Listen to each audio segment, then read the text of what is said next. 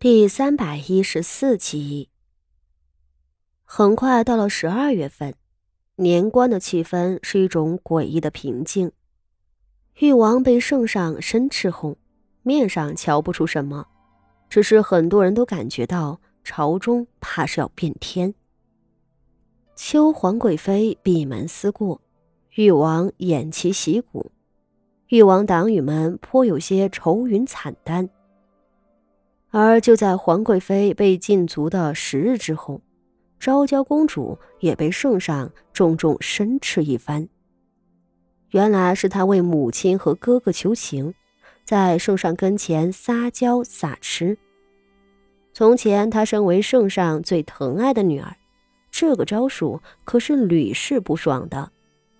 然而这一回竟惹怒了圣上，圣上当众训斥她刁蛮任性。浮躁不安，命令他跪佛堂抄经。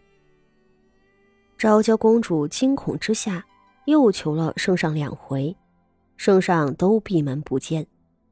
自此之后，誉王这边再也没有人敢上书求情了。誉王党愁云惨淡，不过这个时候，太子党的日子也并不好过，因皇贵妃禁足。操办年节的事情落到皇后一人头上，她年纪大了，干了几日就疲惫不堪。而东宫里头不巧又出了事，太子妃的胎相一直不大好。圣上本已经下旨宽慰太子妃，前几日却闹出东宫的安庆郡主冲撞太子妃，差点导致太子妃小产的大事。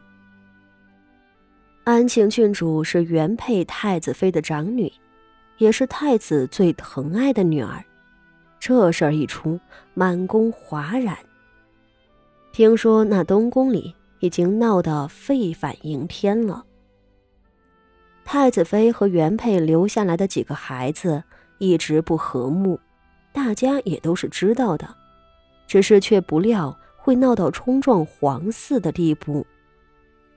在太子妃的哭求下，皇后重重的申斥了安庆郡主，并将她关进佛堂思过。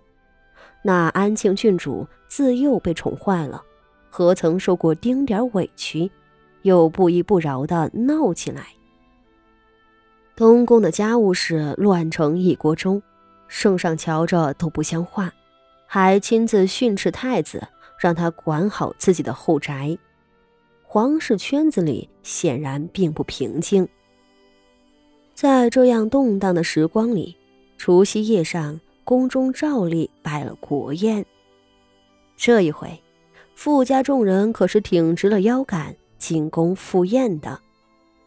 按着大秦朝二品以上朝臣才能入国宴的规矩，从前傅家想要进宫，要么是托萧家的关系。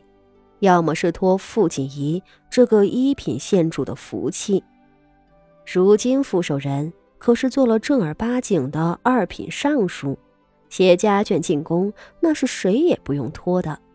傅家人脸上的神色也更喜气了。唯有傅老夫人面色惆怅，她心知今日的荣华富贵都是拿着性命换来的。日后的路也不知是什么样的，不由又叹了几声。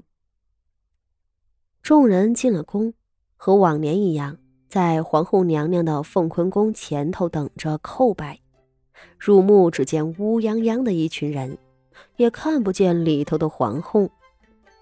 倒是傅锦仪很快得了旨意，有个上了年纪的宫人前来传话，到太后召见。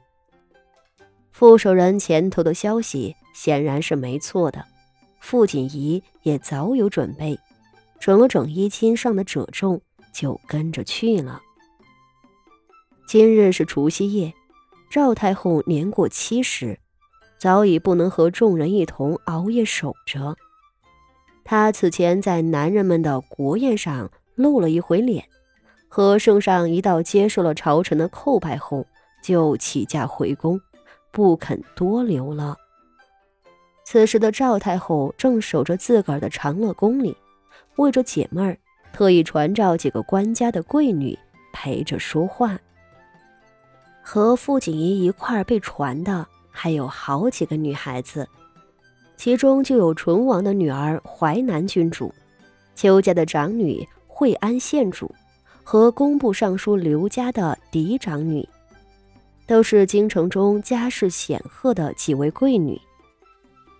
待进了长乐宫，众人远远听见殿内传来咿咿呀呀唱戏的声音，想来是老太后在听曲儿。赵太后的确正在听戏，她不喜欢京戏，偏喜欢黄梅戏。梨园里还专门养着一班子唱黄梅戏的伶人。几位贵女们进内室跪地行礼。都不敢抬头。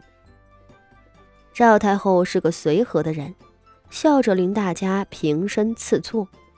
众人坐了，方才瞧见殿内另有几位贵人正服侍着太后。那几个衣是寻常的年轻女子，傅锦仪猜测是圣上的嫔妃，不过显然位分不高，他们只能站在太后的身后。甚至还要向淮南郡主行礼，而那坐着一同听戏的几人，傅锦一瞧就头疼起来。宫里头能够和太后同坐听戏的，自然身份不低。这几个女子都是圣上的公主们和几位皇子的妃子，除了太子妃因抱病养胎无法出门外。其余的公主和皇子妃们，约摸都来了，一屋子的金粉堆砌。而这其中，傅锦仪的老冤家昭娇公主和梅公主两人赫然在列，另一个冤家，则是新婚不久的六皇子妃冯氏。这两个人凑在一块儿，傅锦仪简直想扶额叹息。冯氏倒也罢了，他胸无城府，又进宫不久，根基不稳，怕是不敢闹出什么的。而那昭娇公主嘛，自己在这位公主手里，差点连命都丢了啊！傅锦仪内心忐忑，面上也不敢显露，战战兢兢地坐了下来。上头太后看着女孩子们，笑得慈和，道：“除夕夜里让你们陪着我这老婆子过，也是劳烦你们了。”众人都忙称不敢。三皇子妃笑道：“祖奶奶能邀我们过来，是我们的福分呐。”